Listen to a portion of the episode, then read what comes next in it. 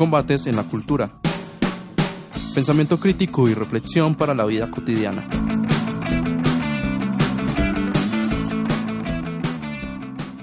Un saludo para todas las personas que nos escuchan. Mi nombre es Camila Giraldo Giraldo y bienvenidas, bienvenidos a Combates en la Cultura. Este es un programa de radio desarrollado por la Corporación Cultural Estanislao Zuleta en el marco del proyecto de formación ciudadana La Conversación del Miércoles. Este programa también se lleva a cabo gracias al Ministerio de Cultura, Confiar Cooperativa Financiera, el equipo de la Conversación del Miércoles y para este episodio quisiera hacer un agradecimiento especial a parte del equipo, que son Simón Moreno, Valeria Chavarría, y Juan Daniel Tello, quienes me han ayudado pues con las preguntas. En esta ocasión conversaremos y nuestro combate será en el amor. Para ello estaremos con Elizabeth Giraldo Giraldo. Ella es codirectora de la Corporación Cultural Estanislao Zuleta, es historiadora, magíster en urbanismo y profesora de la Universidad de AFIT. Hola, un saludo y muchas gracias pues por esta invitación a dar este combate en la cultura sobre el amor.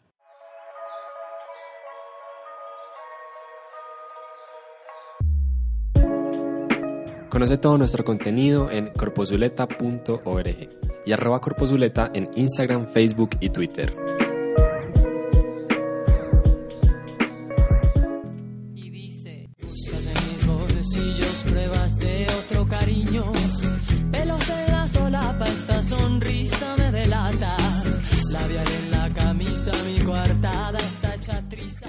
Decíamos entonces que el combate en este episodio será en el amor y Eli, yo tengo la idea, ya vos me corregirás, que nuestro foco será eh, una concepción del amor no solo a nivel subjetivo, sino también eh, entendiendo el amor como algo, un fenómeno social, ¿cierto? Como algo que también atraviesa a lo colectivo. Sí, bueno, cuando hicimos esta ruta, finalmente es una ruta del pensamiento, para mm, pensar justamente abordar el capitalismo y, cómo podríamos generar desde la cultura una crítica a su existencia, pues era casi que inevitable el tema de los sentimientos. Y eh, hablar del amor es hablar de lo humano, por supuesto, también es hablar de lo histórico. Entonces, claro, el, si bien el, el amor es un sentimiento que cada quien vive o no, que se puede padecer o gozar o sufrir y que se siente como una cosa tan de sí, tan propia, pero también es colectivo en la medida que eh, sucede en cada época, que no en todas las épocas se ama de la misma manera, es decir, el amor es un asunto histórico y el hecho de que sea histórico lo pone en la dimensión de lo social. Ahora, eso no quiere decir que no lo padezcamos eh, individualmente. Claro. Pero con eso que decís, Eli, haciendo hincapié también en el tema de la época, precisamente eh, hacia allá quería dirigir la primera pregunta, ¿cierto? Para que empecemos nuestra conversación. Y es, ¿qué relación entonces establece el amor y nuestra sociedad hoy? ¿Cierto? estamos hablando de que el amor es un fenómeno histórico que no se ha amado siempre de la misma manera. Entonces, ¿qué has podido identificar vos de la manera en la que hoy se ama? Bueno, lo primero es que yo no estoy hablando desde el lugar de una especialista, eso va a ser importante, yo no soy historiadora del amor, pero sí he vivido muchas historias de amor y me he dedicado en parte a reflexionar el lugar eh, del amor en mi vida. Y también leer, que eso es súper importante, o conversar con otras personas, qué es lo que sucede con ese sentimiento que nos da mucha dificultad abordarlo justamente porque nos implica y nos compromete mucho e interroga e interpela cosas, cosas de nosotras mismas que quizás otros temas no lo hagan. Entonces, eso es importante y, y quizás muchas de mis conclusiones tengan que ver más con esa trayectoria subjetiva y ese compartir con otras personas que el haber estudiado el amor como un objeto de estudio por fuera de mí, eh, algo que analizo y científicamente exploro. Ha sido más pues como una educación sentimental que cualquier otra cosa y en ese sentido seguro, seguro muchas de las derivas son éticas y estéticas, que con eso pues podremos hablar más adelante. Mm, Yo creo que para hablar del, del amor hoy hay que hablar de la contradicción, que es un asunto sumamente contradictorio y, esas contradicciones tienen que ver con el encuentro de generaciones, de épocas y de fenómenos sociales que están ahí en tensión a la hora de hablar del amor. Mm, También lo otro es que no hay una sola cosa sobre el amor. Justamente esa, esa tensión o, la, o distintas fuerzas que hablan del amor, que viven el amor, que dicen sobre el amor, quiere decir que no hay una sola versión del amor. Y eso me parece pues como muy, muy atractivo. Ahora, habrán tendencias, eh, habrán asuntos que sean preponderantes, yo creo que sí. Y una de las cosas que yo me he dado cuenta es que en general, ya cada quien y quien nos escuche hará su propia interpretación, esperamos todo del amor. Esperamos que una persona eh, nos ame y amarla, que una persona nos desee y desearla, y para muchas personas pues también hacer un, hogar, una familia. Entonces creo que muchas personas hoy del amor esperan esa totalidad, esperan la felicidad del cuerpo, la felicidad del espíritu y la felicidad social. Y creo que gran parte de las crisis del amor tienen que ver con ese ideal. Eli, escuchándote, entonces pensaba si ese ideal de que todo recaiga sobre el amor, ¿cierto? Tanto lo sexual como lo espiritual, eh, pero también eso de formar una familia, bueno, que ya se va ampliando hacia, hacia, hacia lo social, tiene que ver con imperativos que el sistema capitalista nos impone. O sea, el sistema capitalista nos está diciendo que esa es la forma de amar, esa es la idea de amor que nos vende. Pues puede haber un elemento, pueden haber eh, asuntos que, que, que recaigan ahí ahora, o sea, no solo podemos interpretar el fenómeno del amor en Occidente, que es donde además estamos, como un asunto del capitalismo, porque también ha habido otras tendencias culturales, otros procesos culturales que para nuestro caso son muy importantes. Y mm, creo que eh, es importante mencionar cómo ha sido la revolución sexual, los movimientos sociales alrededor del cuerpo, la emancipación de las mujeres, que eso tiene mucho que ver hoy con las maneras en que amamos y lo que esperamos eh, del amar y no necesariamente proviene como de la matriz civilizatoria capitalista. Si ha sucedido que en un ambiente más liberal, mm, pero no solo de la economía, sino de la vida social, pues se diversifican los sueños y lo que se espera y lo que se quiere y lo que, digamos, las personas queremos realizar con nuestras vidas.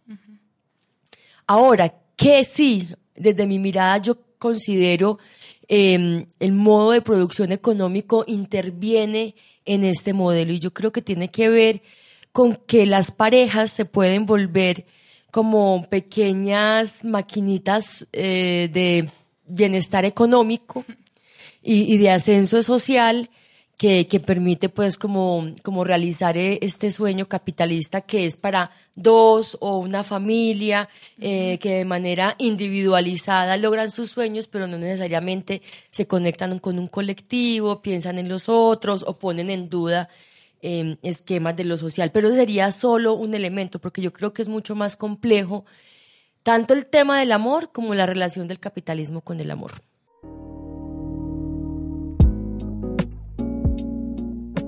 En nuestra página web podrás encontrar las formas en las que puedes apoyar esta apuesta cultural.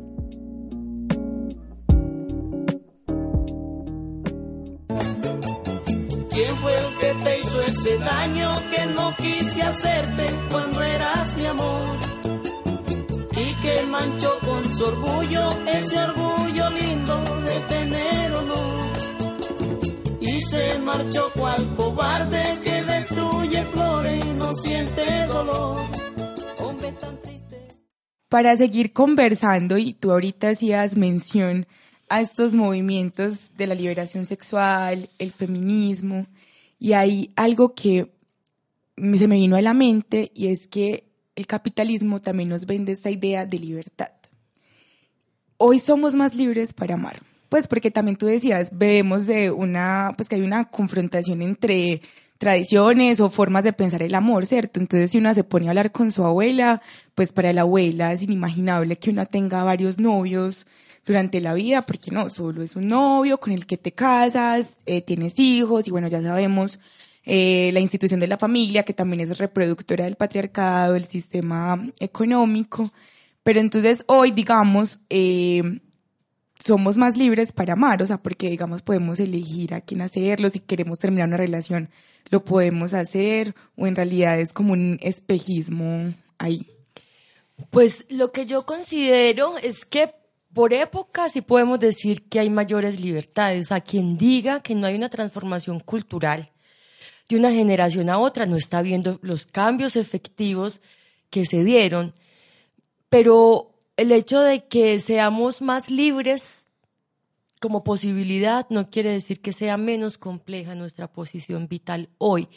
Y creo que lo que lo hace incluso más exigente es que así como conquistamos una libertad de decidir, de qué hacer con nuestros cuerpos, eh, cómo amar, lo podemos perder.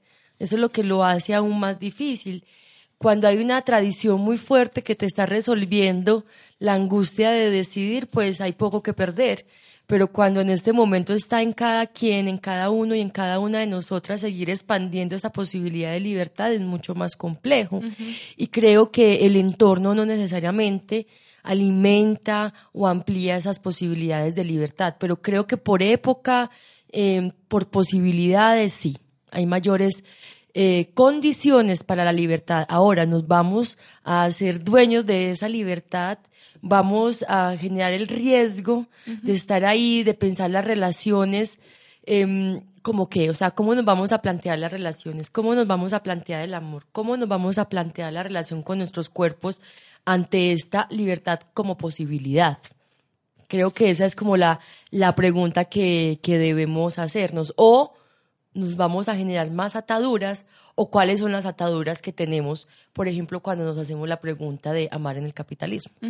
Porque además con eso que dices, también está esto de, que el capitalismo nos da muchas comodidades y muchas certezas, o bueno, en general la sociedad, no creo que se diga solamente al sistema capitalista, pues si también nos remitimos a la religión, ¿cierto? Como que hay verdades y y certezas en las que nos aferramos para no caer en el riesgo, en la duda, en la pregunta.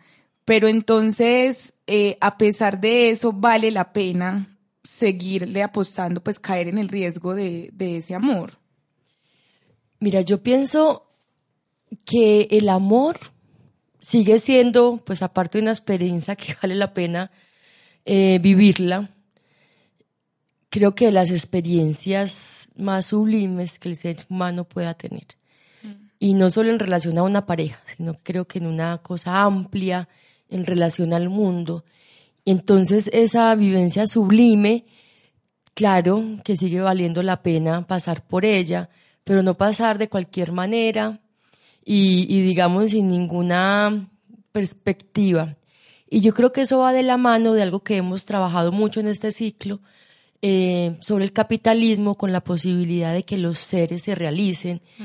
Y, y ahí hay una crítica al capitalismo, porque este sistema económico tiende a aplastar esas posibilidades subjetivas, ¿cierto? A través de unos propósitos de vida limitados, a través de una vivencia desigual de, de, la riqueza que genera la sociedad, por ejemplo, unos cuantos la acumulan y todo eso, digamos, puede ir aminorando la posibilidad de que un ser realmente sea lo que puede ser y desea ser. Y eso tiene que ver mucho con el amor.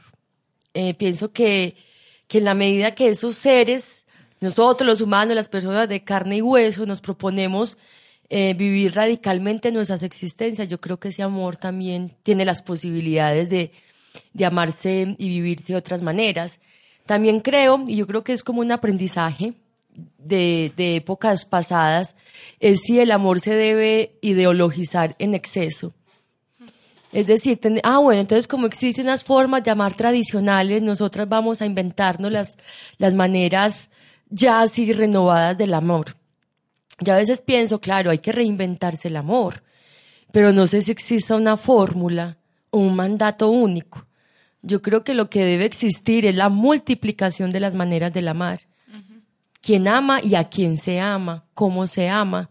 Y yo creo que ahorita podríamos hablar de cuáles podrían ser como esos preceptos eh, éticos y estéticos para que el amor se multiplique, más que decir la fórmula o la nueva fórmula del amor es esta. Es igual. Eli, para ir cerrando este segmento, ahorita hablabas ya de especificidades de este sistema capitalista. Y como el amor del que hablamos tiene esta doble vía de, bueno, cómo amamos en el capitalismo, pero cómo también amamos al capitalismo. Entonces hago esa pregunta. ¿Amamos al capitalismo? Esa yo creo que es una pregunta súper inquietante. Yo creo que muchos y muchas de nosotras nos hemos preguntado por qué no cambiamos. O sea, por qué si pasan cosas que nos duelen, que nos afectan, que nos ponen, eh, digamos, del lado de los desventajados del mundo, por qué muchas veces no, no reaccionamos ante eso. Y, y, yo sí creo que puede haber una especie de adormecimiento mm, parecido al amor, que aquieta los sentidos. Y, y, yo creo que tiene que ver con que estamos tan embuidos en algo, pensemos si eso no nos ha pasado con el amor, que no somos capaces de ver más allá, uh -huh. de ver como otras opciones, otras posibilidades. Y creo que es cuando ya una forma de poder específico ha tomado como un lugar pleno en nosotros, cuando no somos capaces de imaginarnos que la vida puede ser distinta y mm, e incluso tomar el lado o tomar posiciones que irían en contra de nuestros propios intereses. Puede ser el miedo, uh -huh. puede ser el acostumbramiento. Comodidad también. La comodidad. Y fíjense que todas son estas son palabras que muchas veces utilizamos para hablar cuando estamos con alguien. Es que uh -huh. soy tranquila, uh -huh. es que me, me, da mucha seguridad, pero si estamos bien así, ¿para qué más? Bueno, entonces un poco por eso yo pensaba, ¿serán sentimientos afines o habrá algo ahí que, que efectivamente nos suceda con, con esas formas del poder o con esa, ese orden social imperante que nos haga sentir que no hay algo más, que se puede ser algo más y que incluso pasemos a, a defenderlo, uh -huh. a defender lo indefendible. Uh -huh. y, y, bueno, eh, hay una, digamos, una razón o algo que está en el medio que yo creo que es la dependencia. Y, cada vez más eh, ciertas apuestas culturales, ciertas apuestas eh, simbólicas de este sistema nos hace ser más dependientes de él. La Corporación Cultural Estanislao Zuleta cobra lugar en la necesidad de promover y fortalecer los dominios de la cultura que conciernen con lo que genéricamente se puede llamar el pensar. No fue porque tú tenías lazos blancos en la piel.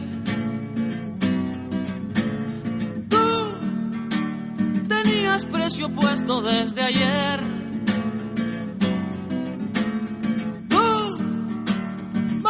Cuatro cuños de la ley. Antes de continuar propiamente nuestra discusión, Eli, que está bien interesante, quisiera preguntarte por qué la elección de esas tres canciones, además, pues como de género tan variado, o sea, ¿qué nos dicen esas canciones? Mira, creo que hablar del amor, aparte que lo más complejo que hay, es lo que más se ha hecho. Uh -huh se le ha cantado al amor, se le ha escrito al amor. ¿Quién de nosotros, por favor, por lo menos pienso que muchos de nosotros y de nosotras ha escrito palabras de amor? Entonces era muy difícil escoger una canción, solo una, para mirar esas múltiples versiones y vivencias que además están en tensión, insisto, no es que una ya superó a la otra, sino que están presentes y, están ahí casi que en disputa por nuestros corazones y, y que tenemos también en lo que en lo que es posible para cada quien confrontar e interpelar. Entonces, creo que por un lado está la canción del cansancio al sometimiento y el control del otro, a, a, que haya alguien que todo el tiempo te esté respirando en la nuca a ver qué estás haciendo, con quién estás, eh, dónde estás, qué es lo que podríamos llamar a una especie de aplastamiento simbólico del otro, de lo que puede realizar, de lo que puede ser, de lo que puede sentir, y volvernos casi pues como los celadores Y creo que, que la canción de Aterciopelados es eso, pues como que hay que incluso ya la infidelidad, o como lo que llamamos infidelidad, ante ese cansancio, pues, de, de quien está todo el tiempo ahí. Em, la otra canción también tiene que ver con el cuerpo, con cierta tradición que todavía subsiste en, en, relación al cuerpo de las mujeres, la virginidad, el honor, eh, ya no puedo estar contigo porque estuviste en otra experiencia sexual, seguramente muchas de nosotras no, no, no vivimos eso, pero hay una cantidad de mujeres que sí, y es una canción pues que además canta un hombre despechado, y, y, y, sé que muchos hombres se despechan por eso. Entonces, ahí hay también una de las vivencias en el presente hoy que además hay que interrogar sobre cómo vivir el amor y los cuerpos. Y, yo creo que la última tiene que ver con que el amor no está por fuera de la condición de clase y que hay, que hay una vivencia del amor desde la clase social y que, y que eso tiene imperativos y de hecho hay historiadores que a mí me parece muy interesante que dicen que el amor es y ha sido más libre en las clases populares. Porque digamos que, el, que la norma y la, y la, restricción del entorno puede ser, puede ser, lo dijo por lo menos como posibilidad, menor que, digamos en, en, en las esferas más adineradas de una sociedad bien llamativas, Eli, las interpretaciones que haces de estas canciones, que hay la invitación a que volvamos sobre ellas, también a que pensemos en esas canciones que nos hacen pensar de una u otra forma en este tema tan complejo, pero al mismo tiempo tan apasionante que es el amor. Bueno, ya ahora como para hablar de eso transformador, que ahorita más o menos también tú lo tocabas, y es, bueno, no vamos a dar una fórmula, pero cómo también podemos posicionarnos eh, de otras maneras frente al amor. Sí, yo pienso que el asunto del florecimiento y la multiplicación es como la imagen que, que se me hace.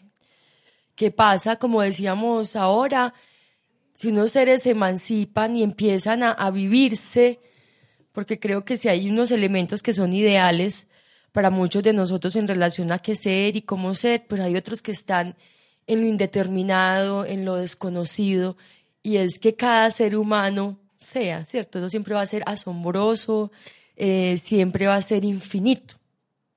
Las capacidades eh, de humanidad que, uh -huh. que, tenemos, y yo creo que eso tiene que ser un correlato de las formas y las maneras del amor. Y eh, ahorita les decía que, que este entorno nos puede hacer muy, muy dependientes, dependientes en el repertorio simbólico de sentidos, de valores que tenemos, de, sí, de valoraciones eh, que podemos tener, el contacto con lo sensible, con lo simbólico, puede verse bastante reducido y creo que, que es lo que muchas veces hacemos con la otra persona cuando estamos en pareja, como intentar reducirla eh, a un signo eh, preciso o estático que yo creo que es a su vez lo que el entorno hace con nosotros. Entonces, yo creo que a la hora de hablar de transformaciones es hablar de seres, no necesariamente dos, de seres que en vínculo eh, em, empiezan esa aventura de, de, enriquecer su mundo simbólico, su mundo interior, eh, su relación con lo sensible, uh -huh. de, de, seres que, que se asumen como seres estéticos, que, pueden radicalmente pues eh, estar ahí y creo yo, no como promesa, insisto, como posibilidad, se puedan tejer mejores eh, lazos afectivos y realmente hacernos cargo, por ejemplo, de la, de la libertad. Digamos que unas generaciones pasadas han luchado por nosotras y esto, por eso hablaba ahorita que también tiene que ver con lo ético, como que termina siendo una dupla en todo esto, o sea, como que hay un compromiso estético con ser en esta época, pero también ético, que tiene que ver con el respeto al otro. Uh -huh. O sea, hoy podemos generar muchos pactos, muchos nuevos contratos sobre cómo estar en parejas, triejas, no sé, pero eso parte es de, de principios estéticos de, de cuidado y, y respeto mutuo. Y creo que eso tiene, las nuevas formas del amor tienen que pasar por ahí, creo yo. Yo, Eli, me hago dos imágenes. Por un lado, claro, como que no es tarea de solo una persona y es más, ni siquiera es una tarea de, de las personas, de, pues de ti misma con las personas con las que te quieras relacionar afectivamente, aunque sí. Pero yo también pienso que nos podemos juntar más colectivamente a pensar el amor. Pues ahorita tras bambalinas hacíamos el chistecito, pues, de qué tan importante es teorizar el, el amor o no. Y claro, juntarnos a pensar, o sea, este incluso este ejercicio que estamos haciendo es súper importante, interrogar las formas de amor, yo creo que ya es, es una ganancia. Y lo otro es que es una dificultad también, porque ahorita estamos hablando que el capitalismo de pronto nos da como ciertas comodidades, entonces, mira, la, el amor es de dos personas solamente, es heterosexual, entonces sigue esa línea, pero ¿qué pasa cuando una no se siente cómoda en esa línea de dos personas, en esa línea heterosexual? Es más difícil, porque es una constante pregunta de, entonces, ¿cómo voy a amar? Entonces yo que me estoy cuestionando, porque estamos diciendo, no es una fórmula, no es que todas y todos tengamos que hablar de la misma, eh, amar de la misma manera, sino que si el, interrogarnos, creo yo, ya hace eh, el tema del amor aún más complejo. Yo pienso varias cosas ahí. Uno, claro, hay que llevar el amor a la palabra y cuando ahorita decía que multiplicar las formas del amor tiene que ver con lo estético, yo creo que un vehículo para eso es la palabra. La palabra nos hace estar con otros y con otras, nos hace entender lo que somos. Y la palabra también está en, en, los libros, en la poesía, en el cine, que también son otros medios para, para poder reflexionar el amor. Y también tiene que ver con la narración. Y creo que nuevas narraciones y narrativas sobre lo que es ese sentimiento eh, debemos proponerlo. Y creo que eso va, va a ir haciendo que se ensanche y aparezcan palabras que no conocemos, eh, no, nombrar sentimientos que todavía no hemos nombrado. Habrá mucho de descubrimiento. Y sobre el tema de la dificultad, yo no creo que sea más difícil amar, digamos, entre mujeres lesbianas que entre hombres gay o en una pareja heterosexual. El, el sentimiento del amor, yo no sé, una cosa es lo social, ¿cierto? Y cómo lo social valora, acepta o niega eso, eso es otra cosa. Pero creo que el riesgo y lo que se está viviendo al interior de un amor, o sea, como por ejemplo un vínculo de pareja, es igual de difícil para todos y para todas, porque es que estamos es ante el otro y estar ante el otro, eso ahí sí no, o sea, no discrimina, eso es una dificultad eh, general. Lo que sí sucede con, con, con las parejas que irrumpen, por ejemplo, con lo heterosexual, es que aparte de que tienen que lidiar con el amor interno, tienen que lidiar pues con una sociedad bastante retrógrada y creo que eso ya pues es el ámbito político, colectivo, que lleva otras exigencias. Sí, yo creo que yo hacia allá viraba, no porque fuera pues internamente, creo que el amor es muy difícil en todas sus formas, pero sí, cómo tenés que lidiar con lo social al decir no solamente soy lesbiana, por ejemplo, sino también como no, no creo en el amor monogámico. Y eso también trae un montón de implicaciones a nivel social, ¿cierto? Como que la dificultad la pongo es allí y no juzgando obviamente a las personas que se arriesgan a amar diferente. Claro, y no juzgarse a sí mismo cuando uh -huh. uno tiene un ideal y no lo cumple, porque yo creo que eh, leyendo sobre lo que fue la revolución sexual de los 60, que se pusieron nuevos mandatos sobre el cuerpo que tenían que ser el de la libertad, entonces uh -huh. quien no era promiscuo entonces no era un ser libre uh -huh. y casi que se propone la sexualidad como un comunitarismo y, y también esa idea se volvió impositiva y también empezó a restringir a los seres.